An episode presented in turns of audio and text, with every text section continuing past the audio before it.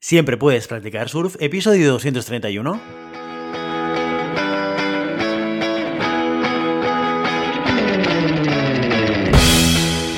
Bienvenido y bienvenida a Siempre puedes practicar surf, el podcast diario sobre recursos humanos. Este podcast está pensado para profesionales de recursos humanos, gerentes o jefes de equipo y podrás encontrar técnicas, consejos, ideas, conceptos y noticias sobre la gestión de personas. Eso sí, con un enfoque práctico y aplicable. Hoy episodio 231 del viernes 20 de mayo del 2022, programa muy interesante porque lo dedicamos a vuestras preguntas concretas con retos sobre gestión de personas y recursos humanos. Pero antes dejadme que os recuerde que podéis encontrar más contenido en nuestro blog e información sobre nuestros servicios en nuestra web, en globalhumancon.com.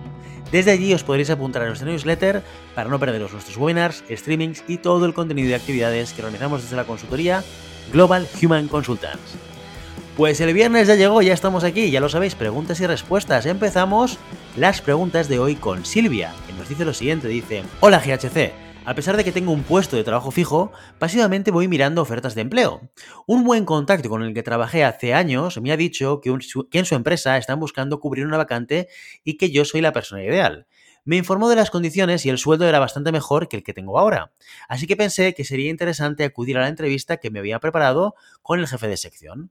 Pero en la entrevista vi algunas señales de alarma que me indicaron que el clima laboral era mucho peor de donde yo estaba. Y la verdad, a pesar de cobrar menos, estoy cómoda y no quiero más estrés. He decidido rechazar la oferta. Pero me preocupa que al hacerlo esté quemando puentes para el futuro. ¿Alguna sugerencia? Muchas gracias. Muy bien, Silvia. Pues eh, primero de todo, muchas gracias por enviarnos tu pregunta al programa. Eh, lo cierto es que la, situación que tú estás explicando, la criba que tú estás haciendo es muy importante y muy relevante y que es valorar el contexto, digamos, de clima laboral que tú puedes estar viendo en una organización. Aquí hay que tener en cuenta dos cosas, ¿vale? O sea, cuando tú vas a hacer una entrevista en un sitio, a veces esa percepción no tiene por qué ser la realidad del clima laboral. Pero bueno, oye, eh, tú ya has captado algo. Hay algo que no te gusta de esta empresa, de esa organización, de ese proyecto, de ese equipo de personas. Y eso es muy relevante y lo tienes que utilizar como un elemento para poder elegir o para poder decidir si este proyecto es el tuyo o no. Y evidentemente, desde mi punto de vista, si tú ya percibes cosas del clima laboral que no te cuadran, ¿sí?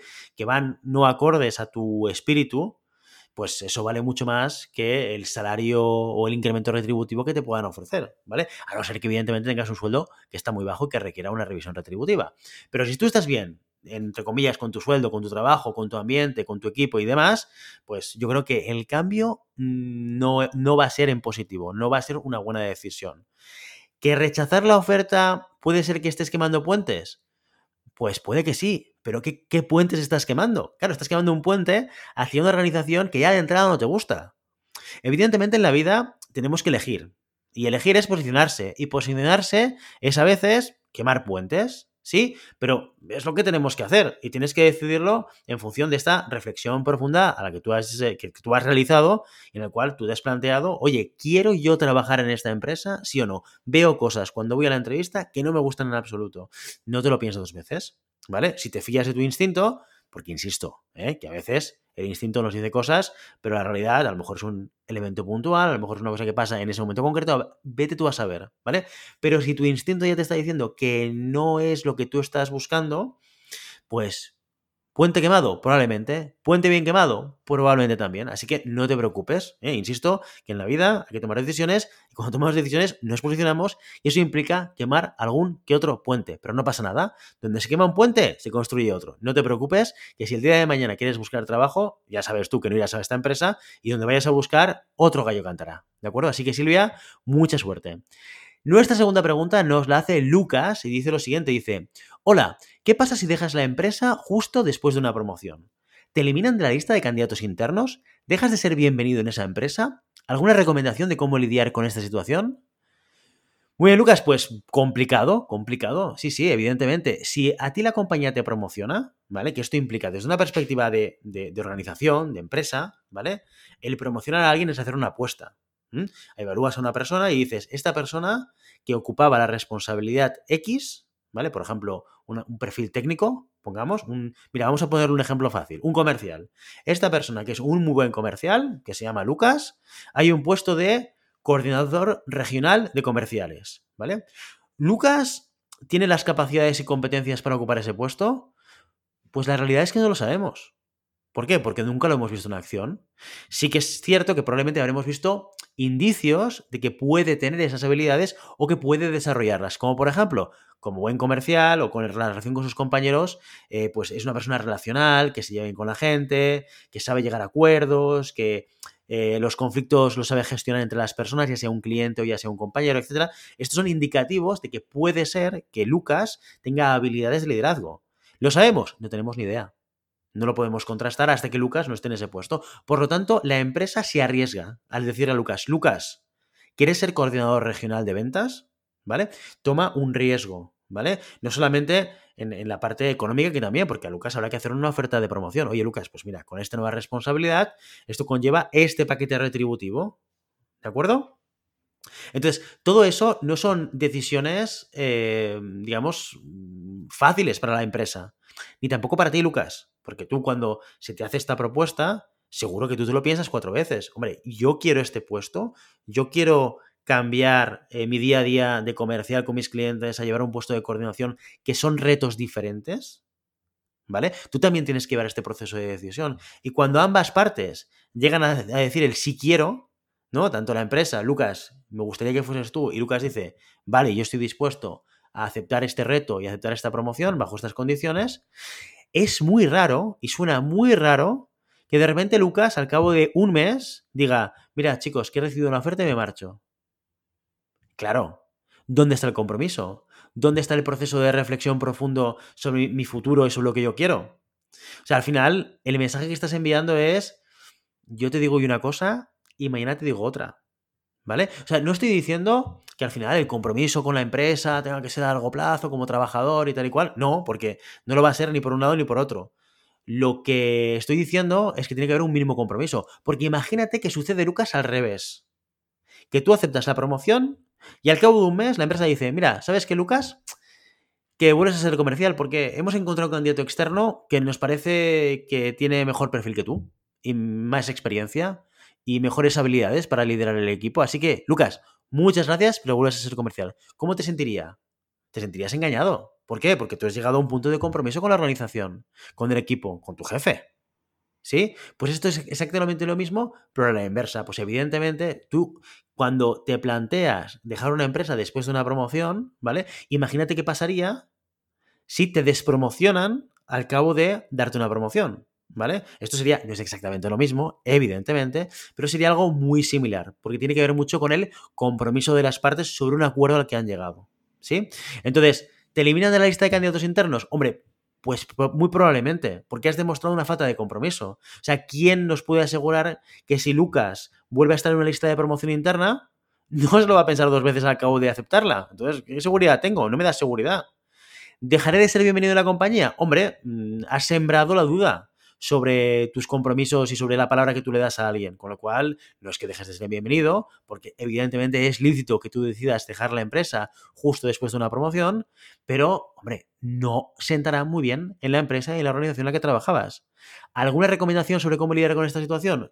Mira, si al final te encuentras en un momento en el cual, después de una promoción, por suerte o por desgracia, te viene la compañía de tu vida, con la oferta de tu vida, con el puesto de tu vida, pues tampoco es que estés casado de por vida con tu empresa. No sé si me explico. Una cosa es que a la mínima de cambio yo rompa el compromiso del acuerdo que toma con la empresa. Otra cosa es que de repente pase un tren que es que igual no vuelve a pasar. ¿no? Que lo veo venir y ha parado en la parada, me han hecho una oferta y si no lo acepto, mm, puede que esto marque mi futuro laboral y profesional, porque he dejado pasar la oportunidad de mi vida. Pues también tiene que ser transparente. ¿Cómo lidiar con esta situación? Con transparencia. O ir tu jefe y decirle, mira, yo estoy muy contento aquí, he aceptado esta promoción, tenéis todo mi compromiso, pero me ha pasado esto. Ha llegado esta empresa, que es con la que he soñado toda mi vida, en este puesto, con esta responsabilidad, y no puedo decir que no. Y me sabe fatal. ¿Por qué? Porque no quiero dejaros tirados pero tengo que pensar en mi futuro, evidentemente. Otra cosa es que tú vayas, fíjate, este es, este es el escenario de recomendación de lidiar con la situación.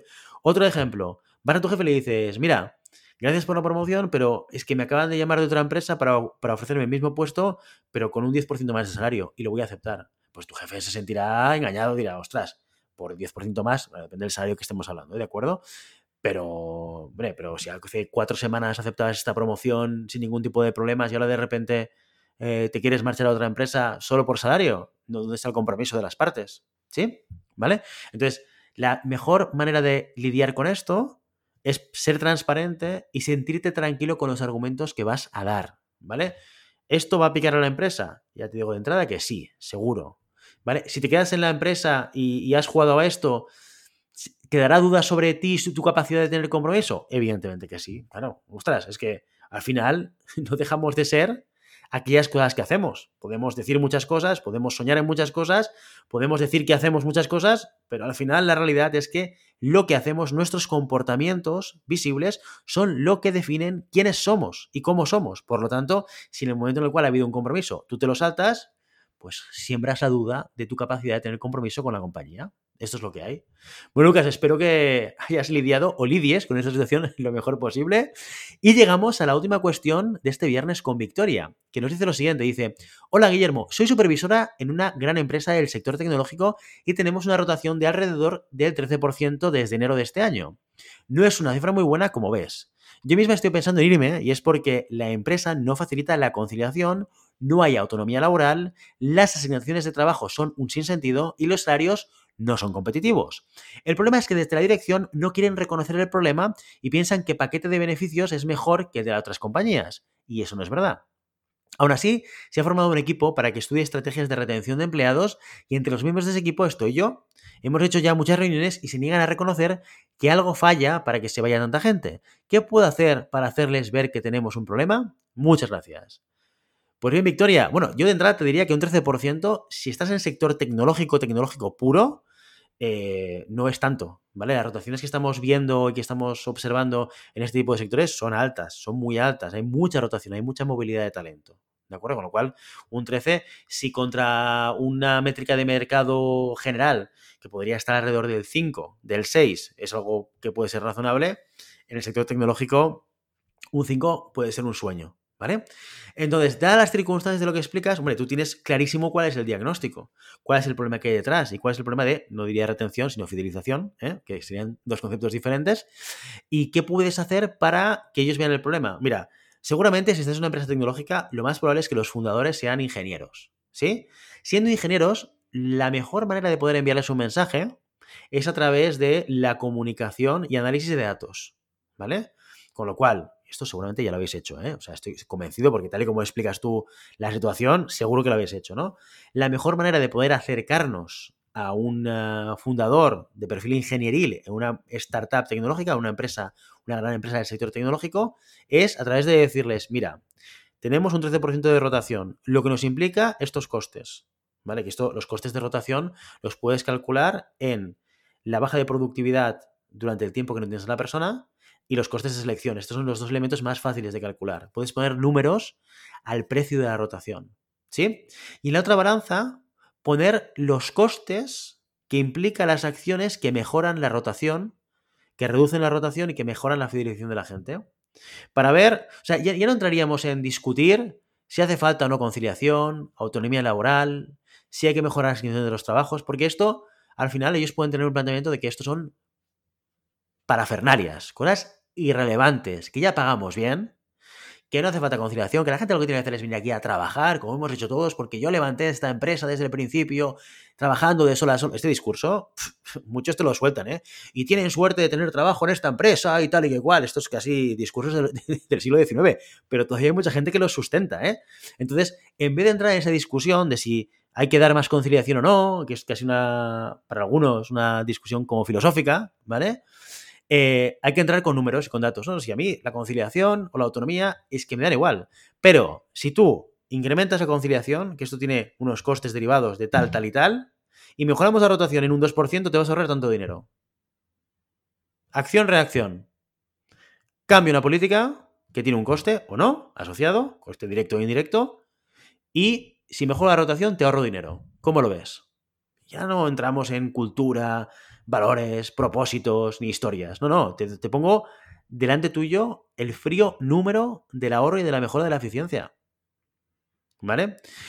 Si después de todo esto siguen sin verlo, lo único que puedes hacer, eh, Victoria, es marcharte de la empresa, no hay nada que hacer. Porque aquel que no quiere ver, no verá nunca. No, no, no hace falta que gastes más saliva.